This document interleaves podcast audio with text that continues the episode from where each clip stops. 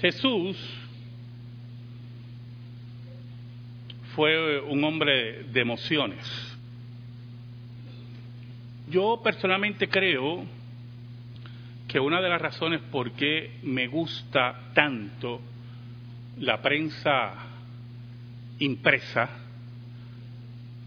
los periódicos, es porque cada vez que paso una página hay una expectativa de lo próximo que viene. Hoy mi esposa pues me aguó un poquito eso, porque me puso el periódico así en la mesa y me dijo, ¿viste quién murió? y no me permitió llegar a la página y llevar la sorpresa. Y aunque me sorprendió como quiera, ¿verdad? Porque soy una persona de emociones, hubiera preferido ir poco a poco y llegar a la noticia. También ocurre, me ocurría cuando era soltero con el correo. Como era coleccionista, pues llegaban ofertas por correo y yo siempre estaba atento, emocionado, qué oferta iba a llegar. Cuando me casé y empezaron a llegar las cuentas, ya no quería saber del correo. Y hoy, leyendo el periódico, salió a relucir un tema que yo lo he tocado aquí varias veces con ustedes, en varios sermones. Hoy se cumple otro aniversario de ese día cuando Rosa Parks, una mujer negra de Alabama, cansada por las compras de Navidad, tomó un asiento equivocado en un autobús segregado. Y sin cansarme, volví a leer la reseña noticiosa. Sin cansarme de ver el valor de esa mujer, de todas las emociones que tuvo que enfrentar, gritos,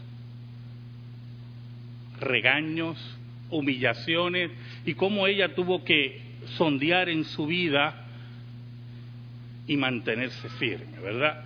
Y me hizo nuevamente pensar en Jesús como aquel que era el hombre de emociones. Y yo quiero que me acompañen a Lucas capítulo 10, versículos del 21 al 24, donde hablamos de aquel que tomó cuerpo humano allá en Belén y que tomó con ese cuerpo humano alma humana, como nos dice Calcedonia, y emociones humanas. Dice así Lucas 10 del 21 al 24. En aquella misma hora Jesús se regocijó en el Espíritu y dijo, yo te alabo, oh Padre, Señor del cielo y de la tierra, porque escondiste estas cosas de los sabios y entendido y las has revelado a los niños. Sí, Padre, porque así te agradó. Todas las cosas me fueron entregadas por mi Padre y nadie conoce quién es el Hijo sino el Padre, ni quién es el Padre sino el Hijo y aquel a quien el Hijo lo quiera revelar. Y volviéndose a los discípulos les dijo aparte, bienaventurados los ojos que ven lo que vosotros veis, porque os digo que muchos profetas y reyes desearon ver lo que vosotros veis y no lo vieron, y oír lo que oís y no lo oyeron. Oramos. Señor bueno, tú que reinas en luz inaccesible, tú conoces la súplica de mi corazón. Yo te pido, Señor, en el nombre de Cristo, muy patente, que me escondas bajo la sombra de la cruz, que perdones mis pecados y que tú seas proclamado. llega a las necesidades de tu pueblo por tu palabra, en el poder del Espíritu Santo. Por Cristo Jesús. Amén. Y amén. Y así son las emociones, hermano. Y enfrentamos problemas y las emociones nos traicionan y tomamos miedo a los problemas, tomamos miedo a las responsabilidades, recibimos buenas noticias y nuestro corazón se alegra y si pudiéramos brincar, brincaríamos porque somos seres emocionales. Y Jesús fue un ser emocional. Calvino decía, Cristo se ha revestido de nuestros sentimientos además de nuestra carne. Y añade Calvino, quienes imaginan que el Hijo de Dios estuvo exento de las pasiones humanas, no admiten verdadera y sinceramente que fuera hombre. Porque parte de la vida del ser humano son esas emociones. Esas emociones que buscamos sus explicaciones y que las situaciones de la vida nos llevan a enfrentar tantas cosas, muchas veces obviando las emociones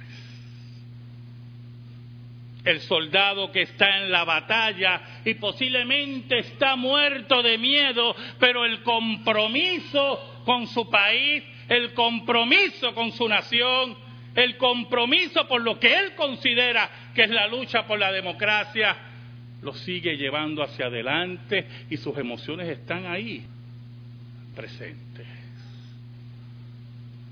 Aquel que lucha por razones legítimas, por derechos legítimos y no tiene miedo posiblemente ni a los palos de la policía o al estigma de la sociedad y sigue hacia adelante y proclama esa verdad y sus emociones en algún momento lo van a traicionar, pero él se mantiene firme. Hombres y mujeres valientes que no se dejaron traicionar por sus emociones, que no se dejaron traicionar por su pecaminosidad.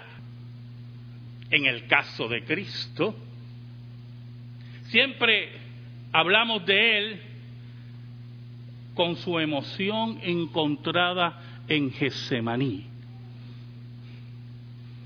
donde se muestra en forma patente su doble naturaleza y su doble voluntad. Pero muy pocas veces hablamos del Cristo alegre, aquel que se regocija, aquel que se alegra de servir al Padre, de estar entregado al Padre, de caminar con los suyos, de complacerse en la ley de Dios. ¿Sabe? En la multiplicación de los panes y los peces hay un fenómeno que siempre se, se pasa por alto. Dice la Biblia que Cristo se compadeció de esas multitudes. El sentimiento de compasión. Pero es interesante por lo siguiente, hermano. Juan dice que Cristo sabía lo que había dentro del hombre. Y sabía que esa multitud que iba a alimentar era la multitud que iba a incitar a su crucifixión. Pero su sentimiento de compasión, como aquel que cumple la ley, como aquel que se acerca sin esperar nada, como aquel que se dobla, como aquel que se mueve en amor, como le he dicho muchas veces, que el amor es movimiento, nos muestra el Cristo humano, el Cristo de las emociones. Pero la alegría de Jesús, que nos habla este texto, es tan significativa. ¿Sabe? La palabra en griego, un poco complicada, no lo voy a decir significa que se gozó en extremo.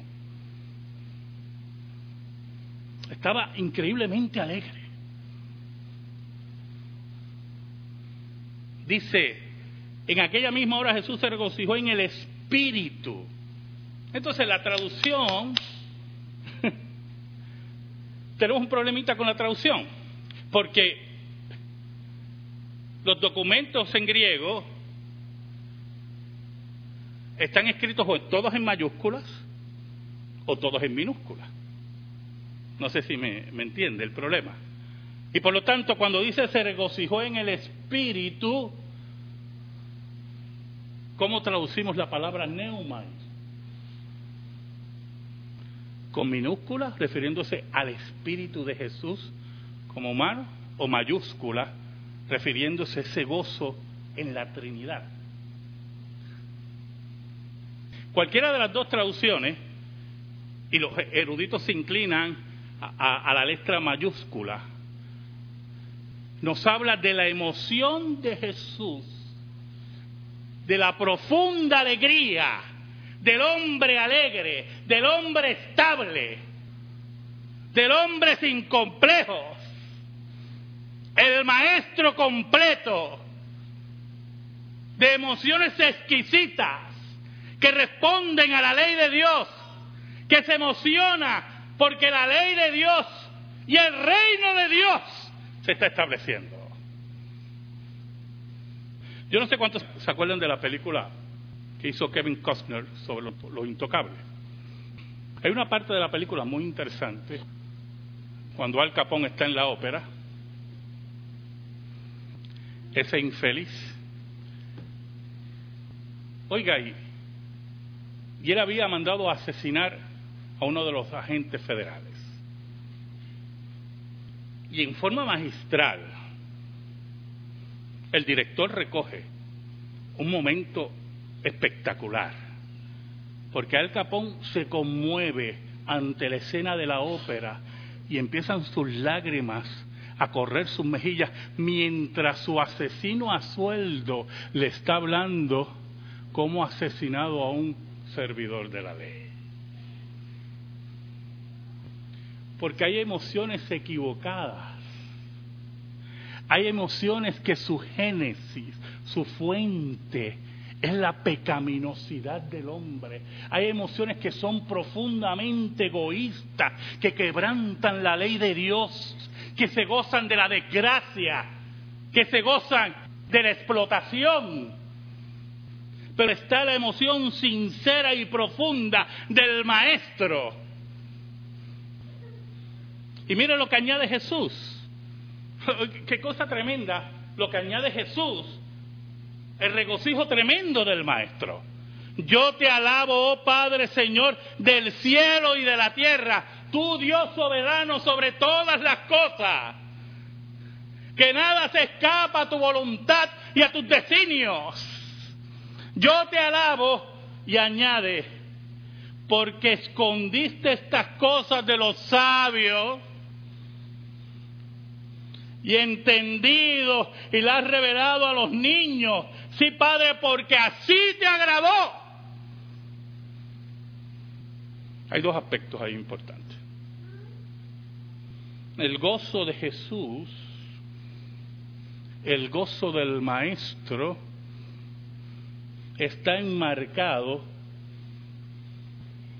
en que las señales del reino y la captura, si podemos usar esa palabra, y la captura de la verdad está diseñada para aquellos que por el Espíritu de Dios reciben el mensaje del Evangelio como niños. Y entonces siempre confundimos eso.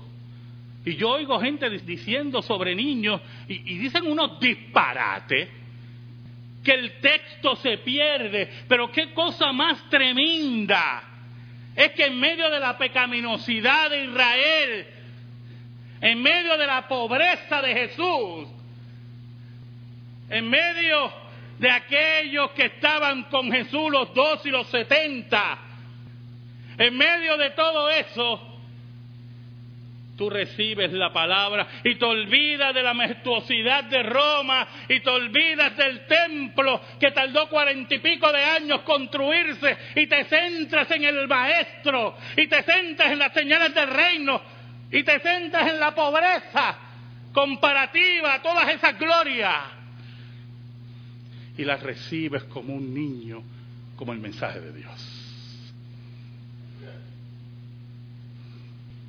Para los años 70 aquí en Puerto Rico hubo una rivalidad en el baloncesto muy fuerte. Los piratas de Quebradilla y los vaqueros de Bayamón. A los dos equipos yo los detestaba. Yo era un equipo triste ahí que perdía cada rato. Pero es interesante, escuche, mire, mire cómo es el espíritu del hombre, que conocí un sinnúmero de puertorriqueños, pero una cosa increíble, que ni sabían dónde estaba Quebradilla, iban a los piratas. Pero una cosa increíble. Y entonces en el argor de los muchachos, ¿verdad? En ese argor de los muchachos se decía, es que les gustaban ir montados. Porque el equipo era vencedor todo el tiempo y tenía unos jugadores increíbles y querían siempre estar triunfando. Es como aquellos aquí de ustedes que van a los Yankees de Nueva York. Y posiblemente nunca han visto Nueva York. Y posiblemente nacieron en un pueblo que tenía un equipo de baloncesto, pero no le importaba, iban a los piratas de quebradilla. Porque querían siempre ser triunfadores. Y querían siempre ser ganadores. Y no querían perder. Si usted era uno de esos, me perdona, ¿oye?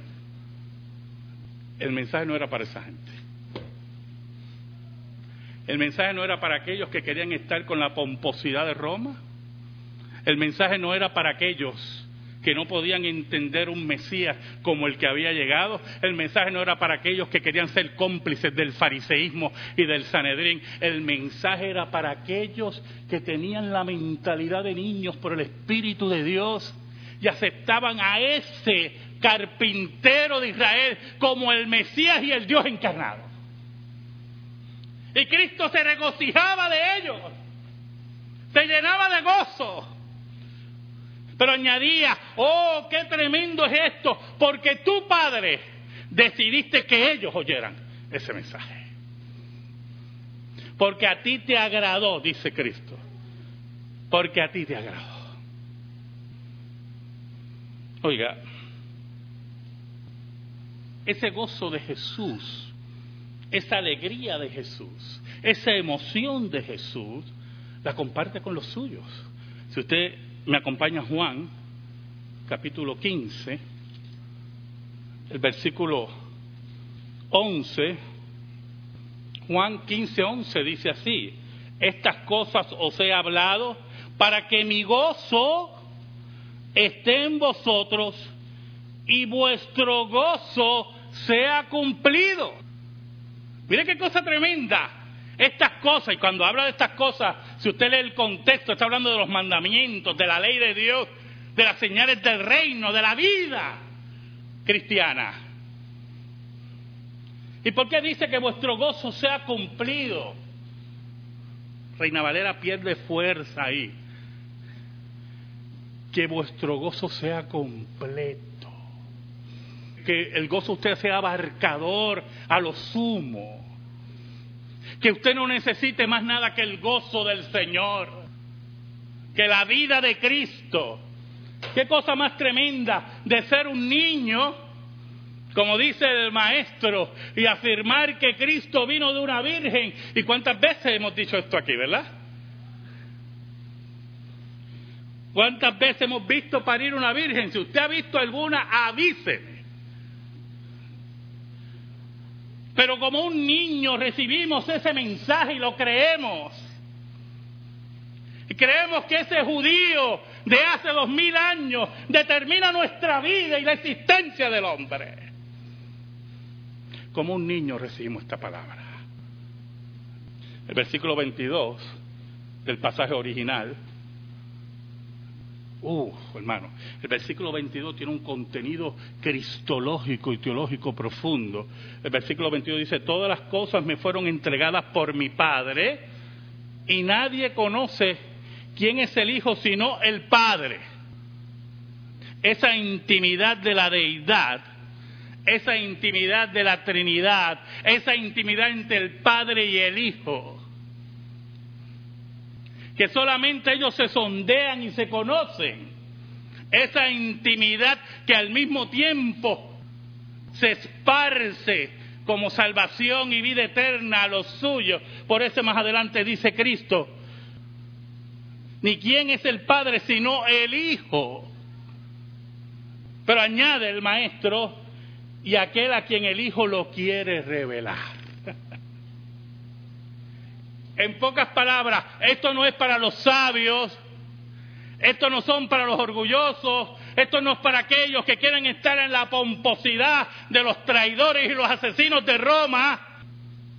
Esto es para aquellos que Dios revela al publicano, a la mujer adúltera, aquel que posiblemente está en posiciones sociales y sabe que es un hombre de miseria y una mujer de miseria aquellos que han sido convencidos por el Espíritu de Dios, que si no fuera por la gracia de Cristo, ¿dónde estuviera? Y eso hacía que Cristo fuera un hombre de gozo y de alegría y de felicidad y no estaba con el mensaje totalmente dañado, mezquino, destructivo, que esto es una casa grande que entra todo el mundo. No, esta es la casa de los elegidos de Dios del triunfo de Dios, de la revelación de Dios para los suyos.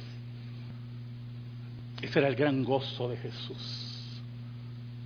Versículos 23 y 24, Jesús le habla de un privilegio que tienen los discípulos. Por cierto, un privilegio que usted tiene también. Lucas, volviéndose a los discípulos, les dijo aparte, aparte. Es que esto, no es para todo el mundo. Esto es para aquellos que el Padre se regocija y el Hijo se regocija. Se llena de gozo y comparte ese gozo con ellos. Y le dice aparte, y le dice, bienaventurados. Oiga, otra traducción para bienaventurados. Hermosa. Felices. Felices los ojos que ven lo que vosotros veis.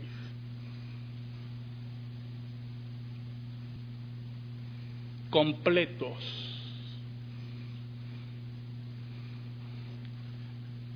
¿Y por qué completo? Para que vuestro gozo sea perfecto, decía Juan. ¿Por qué completo?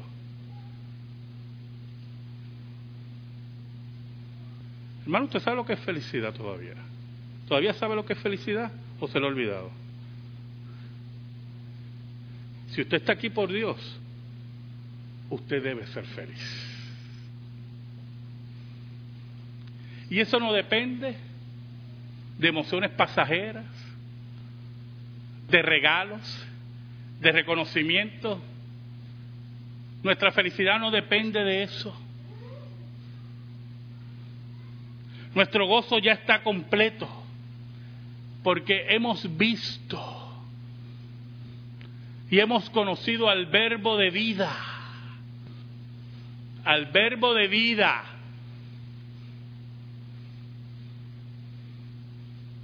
Hemos conocido y palpado al Maestro.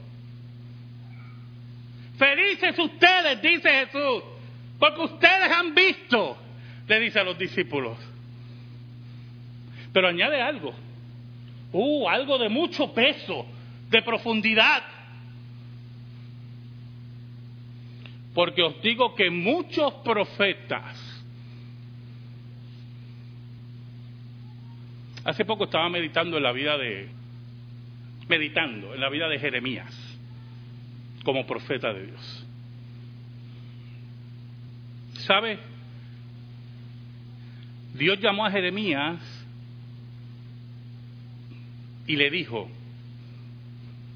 parafraseando, ¿verdad? ¿Vas a a Israel? Vas a decirle esto, esto y esto. Ah, y déjame adelantarte, no te van a escuchar. ¿Usted iría? Y lo triste es lo que el contenido también del mensaje. Aquí va a venir un pueblo, mira el contenido, que va a invadir esta casa y los va a llevar a ustedes cautivos 70 años porque ustedes le han dado la espalda a Dios.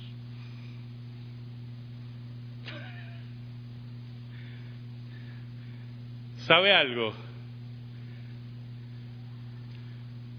Todas las teorías de basura de crecimiento se hacen pedazos en Jeremías. ¿Oyó?